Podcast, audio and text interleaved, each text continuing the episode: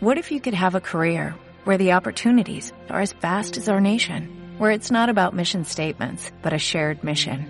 At U.S. Customs and Border Protection, we go beyond to protect more than borders, from ship to shore, air to ground, cities to local communities. CBP agents and officers are keeping people safe. Join U.S. Customs and Border Protection and go beyond for something far greater than yourself. Learn more at cbp.gov/careers. La chica del ascensor, episodio 74.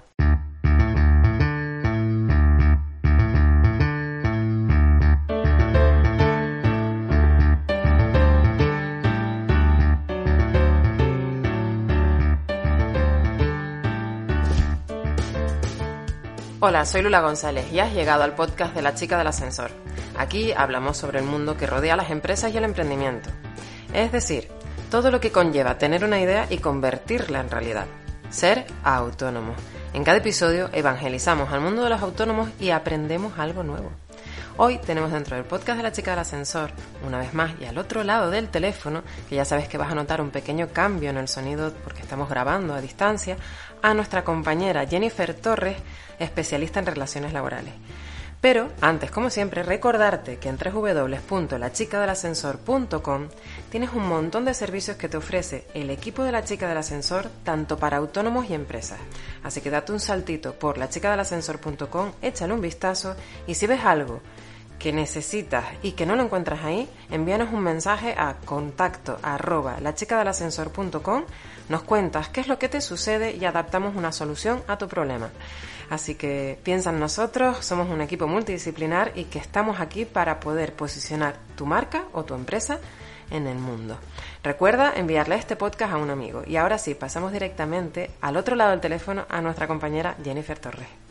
Buenas tardes, Jennifer. Buenas tardes, Lula, ¿cómo estamos? Muy bien, empezando la semana con ganitas ya y, viendo que me mandas el podcast de hoy que promete bastante. Yo creo que muchos autónomos se van a sentir identificados. Bueno, no sé, eh, por lo menos vamos a intentar resolver esa duda que, no, que nos mandaron, eh, bueno, que me hacías llegar tú a través de, audio de WhatsApp. Espero haberla entendido bien y, poder resolverle eh, alguna dudilla que tenía por ahí. Es que la maravilla de las nuevas tecnologías es esa, que nos lo envían por WhatsApp, porque tenemos el WhatsApp puesto en nuestra página de Facebook de la chica del ascensor. Entonces, directamente enchufan, enlazan y me dicen, oye, que tengo esta duda para Jennifer. Y digo, madre mía, a mí cuando me llega el, el, audio digo, pues nada, Jenny, mira, que nos lo envían por WhatsApp. Sí, no vea. Yo te digo que abro el Word, empiezo a escuchar el audio, voy haciendo anotaciones. digo, vale, porque sabes que cuando empiezas, cuando escribes normalmente vas a la duda más o menos directa. Sin embargo, cuando empiezas a plantearla em, oralmente, pues muchas veces eh, te vas un poco, ¿no? Dices, eh, empiezas a meter algún caso de algún conocido y tal. Sí. Entonces, bueno, más o menos espero haberla entendido bien. Em, y nada, mm, básicamente nos preguntaban un poco por, los socios capitalistas en sociedades limitadas. Eh, lo que esta oyente nos venía a decir es que eh, cuando una sociedad limitada tiene dos o tres socios que, invierten el dinero, el capital, pero que no, tienen que, pagar la cuota de autónomos, ¿vale? Eh, porque son solo capitalistas. Sin embargo, luego nos viene diciendo que, que no están trabajando en la empresa, que se supone que no deben trabajar en la empresa, pero que luego sí están trabajando en la empresa. Entonces, lo que esta mm, autónoma o esta oyente quiere saber es em, qué derechos tienen, qué obligaciones y qué trabajo pueden realizar sin tener que darse de alta eh, como autónomos o tener que darse de alta en la seguridad social, ya sea en el, en el régimen general también, ¿vale? Pues vamos allá. No, nos dice que conoce varios casos que, lo están haciendo. Entonces se, se plantea ella esa duda el tema de que yo creo que es algo que se suele consumir con bastante frecuencia, el, no conocer que, bueno, lo que tú ya vas a, adelantar, ¿no? Pero sí. pero sí que es algo que se consume y además hay muchísimas personas que dicen, no, yo tengo la empresa pero no estoy dado de alta. Bueno, es el eterno caso siempre de los socios capitalistas y sobre todo en las sociedades limitadas que se ven más, ¿no? Eh, todos sabemos que cuando se funda una sociedad, sobre todo entre dos o tres personas, eh, la forma más común de hacerlo es a través de una sociedad limitada, porque eh, se parte de un requisito mínimo de económico de 3.000 euros, que bueno, entre dos o tres personas pues suele ser más o menos asequible, ¿no? En comparación ya con, con las sociedades limitadas y demás. Y sobre todo porque al final no respondes con tu eh, propiedad o con tus bienes personales ante siempre si la empresa fuese mal. Entonces, esto te da la seguridad de que, bueno, pues inicias una actividad, corres un riesgo, pero el riesgo dentro de lo que hay es asumible, ¿vale? Sí, bueno, que respondes también con las propiedades que tiene la, empresa en sí. ¿O sí, eso, o los 3.000 euros que has puesto inicial, ¿no? Sí, pero que nunca vas a responder con tus propiedades particulares, ¿no? Con tu casa familiar y demás, como si podría ocurrir en otros casos. Eh, esto, pues bien, esto se viene a, recoger en el, en el artículo 1.2 del, del Real Decreto Legislativo 1 de 2010, de 2010, por el que se aprobaba el texto refundido de la Ley de Sociedades de Capital. Es decir, que el, riesgo que se corre siempre está limitado al capital aportado. Es normal, sobre todo, que los primeros años, cuando fundas una sociedad limitada, los socios quieran estar siempre ahí, como, como se dice, al pie, al pie del cañón, ¿no? Hacer... Otra cosa es que después con los años sigan manteniendo esa actividad y esas ganas, ¿eh? pues sí, pues sí. Sobre todo muchas veces cuando ya la empresa empieza, muchas veces dicen a andar sola, pues la gente se, se, desentiende un poco, ¿no? Y, y unas veces te desentiendes y otras es que dejas actuar y trabajar a los profesionales a los que has contratado para eso, que, que, en realidad sería lo más normal, ¿no? Dejar hacer, hacer hacer a aquellas personas que se supone que saben más del campo específico, ¿no? Eh, bueno, hacer em, todo este trabajo sin tener que, realizar el desembolso, bien sea para la contratación del personal propio, como el que estamos hablando, o para externalizar la actividad, es lo que todo ese nuevo empresario em, intenta hacer, ¿no? Y por eso muchas veces abarcan eh, actividades que en principio eh, no son las de dirección. O sea, que es que al principio tienen que ejecutar eh, la actividad como un autónomo más. sí, eh, en, realidad es eso. al principio normalmente suelen llevar la actividad más bien como, como un autónomo, ¿no? Sin embargo, em, deben de saber que aquellos que están pensando en crear una sociedad hay que, hacer una escritura de, constitución de, la sociedad, ya sea limitada o anónima, y unos estatutos de la sociedad también. Aunque en ambos casos se viene a pedir más o menos lo mismo, los estatutos se desarrollan de una forma un poco más amplia y descriptiva que, la escritura de la Constitución. Entre otras cosas, es necesario que, se identifique a los socios, enumerar las participaciones en las que se divide el capital social, identificar el valor que se le da a cada acción y los derechos que cada acción atribuye a los socios, ¿vale? Vamos, a poner los límites, ¿no? Exacto. Y también de aquí un poco lo, que nos preguntaba, ¿qué derechos tienen eh, los socios capitalistas? Pues va a venir en gran medida eh, delimitado por lo que los propios estatutos de la sociedad hayan delimitado. Pero además es necesario que se identifique el modo de organizar la administración de la sociedad. Eh, también identificar a la persona o a las personas que se encarguen inicialmente de la administración y de la representación de la sociedad. Y el número de administradores que se pueda tener, porque puede ser uno como pueden ser los tres administradores de, la sociedad. Un pequeño inciso, muchas veces se tiende a confundir funciones cuando una persona representa una sociedad y otra la administra. Son dos cargos totalmente diferenciados que no tienen nada que ver, pero que en muchas ocasiones lo puede hacer la misma persona. No, tiene, no significa esto que lo, hagan todos lo mismo. Claro, precisamente por eso, porque en muchísimas ocasiones lo realiza la, misma persona, es que eh, muchas veces es difícil de encontrar cuáles son los límites, cuál, eh, quién está representando a la sociedad y quién está administrándola, ¿no? qué parte es administración y qué parte es representación. Cuando lo realiza toda una misma persona se complica. Sí, dejar las cosas claras eh, con tus socios desde el principio, siempre, siempre, siempre, y hablo desde la experiencia, te va a evitar tener muchos problemas. Sí. Sobre todo, yo, creo que sobre todo si está fijado en los estatutos, ¿vale? Todo lo que esté por escrito evita confusiones futuras. El papel aguanta todo. Sí, bueno, el papel aguanta todo, pero también deja todo claro. Todo lo que no esté fijado en el papel se cabe a malinterpretaciones. Entonces, por salud, por salud de la sociedad y por salud de, sobre todo cuando exista amistad o, o sean familiares, mejor si está fijado por escrito. Error, y ahí nunca montes una empresa con un amigo porque pierdes la empresa y pierdes el amigo. Ya, yo también soy de la misma idea, pero como también, sí, quizás es lo más común, ¿no? Que a la hora de, sobre todo, de decir, bueno, es que tengo esta idea y pues siempre lo comentas con alguien cercano, ¿no? Entonces, muchísimas eh, sociedades pues surgen de ahí, ¿no? Pero bueno. Eh, sin embargo, lo que yo quería resaltar es que aunque se habla de organización de la administración, esto no, se, no está diciendo organización del trabajo, ¿vale? Es organización de la administración, no organización del trabajo. Y es que es una de las claves para resolver la duda que, nos manda esta, esta oyente. El artículo 58 de la Ley de Sociedades de Capital, que ya mencionamos anteriormente, establece que las sociedades de capital solo podrán ser objeto de aportación de los bienes y los derechos patrimoniales susceptibles de valoración económica. Y además añade que en ningún caso podrá ser objeto de aportación el trabajo y los servicios.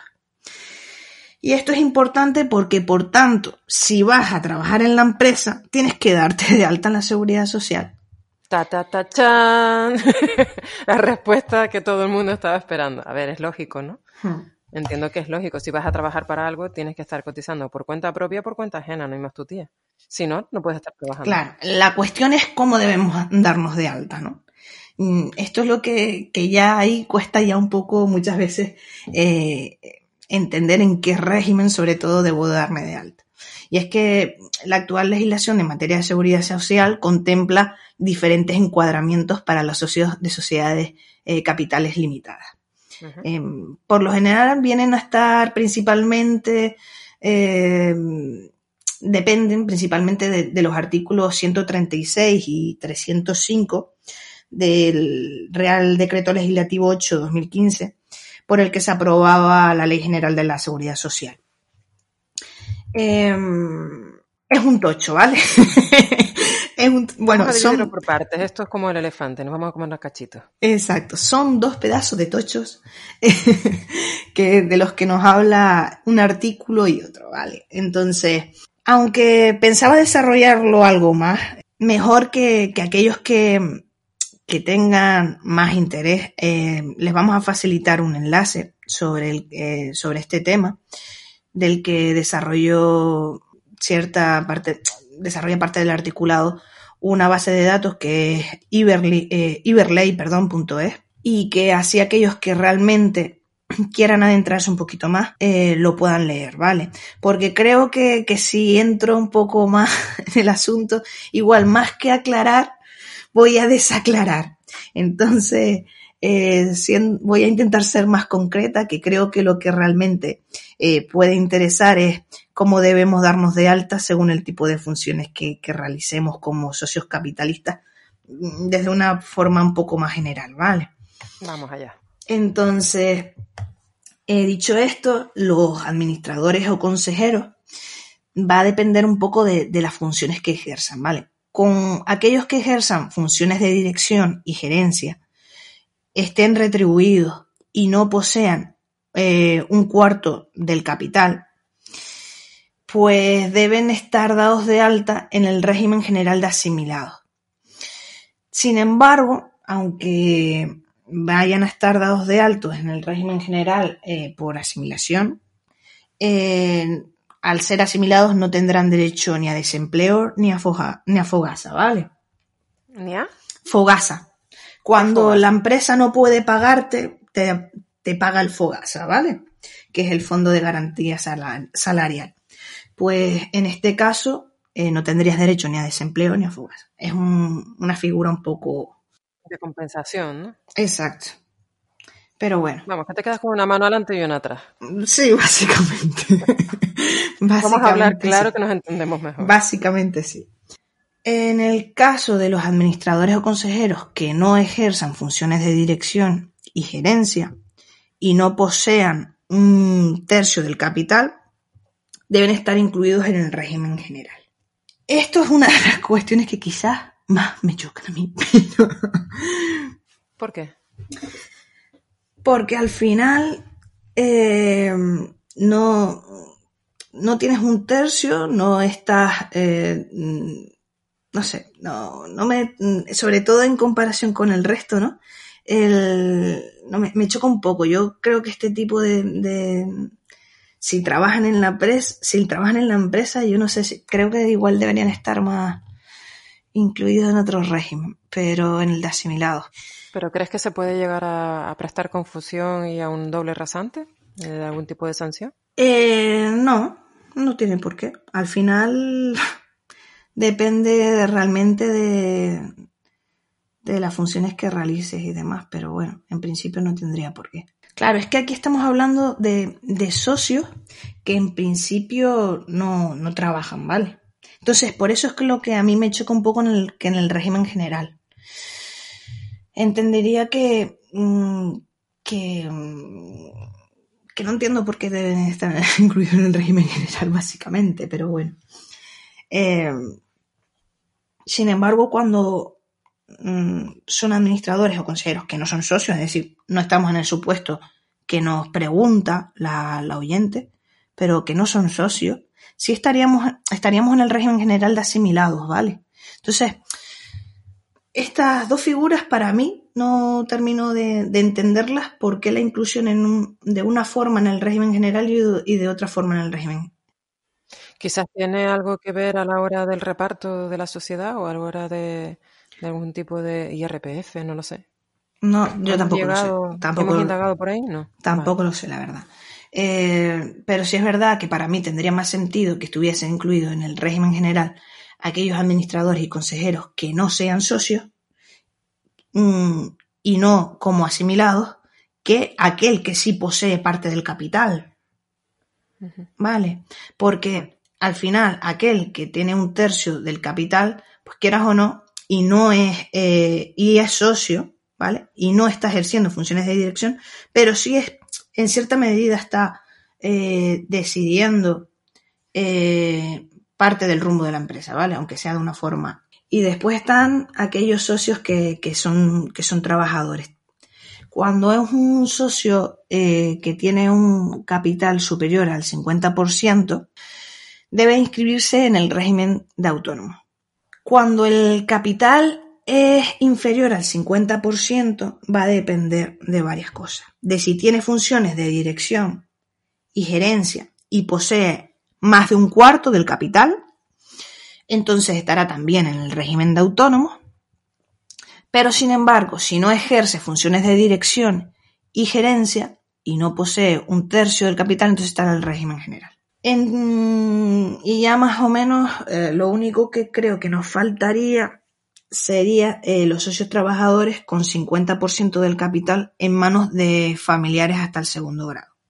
Es decir, tú montas la, la empresa con, con, tu marido o con tu mujer y el 50% está en manos de, de, de, bueno, perdón, porque es hasta segundo grado. También deberían estar incluidos en el régimen general de autónomos, ¿vale?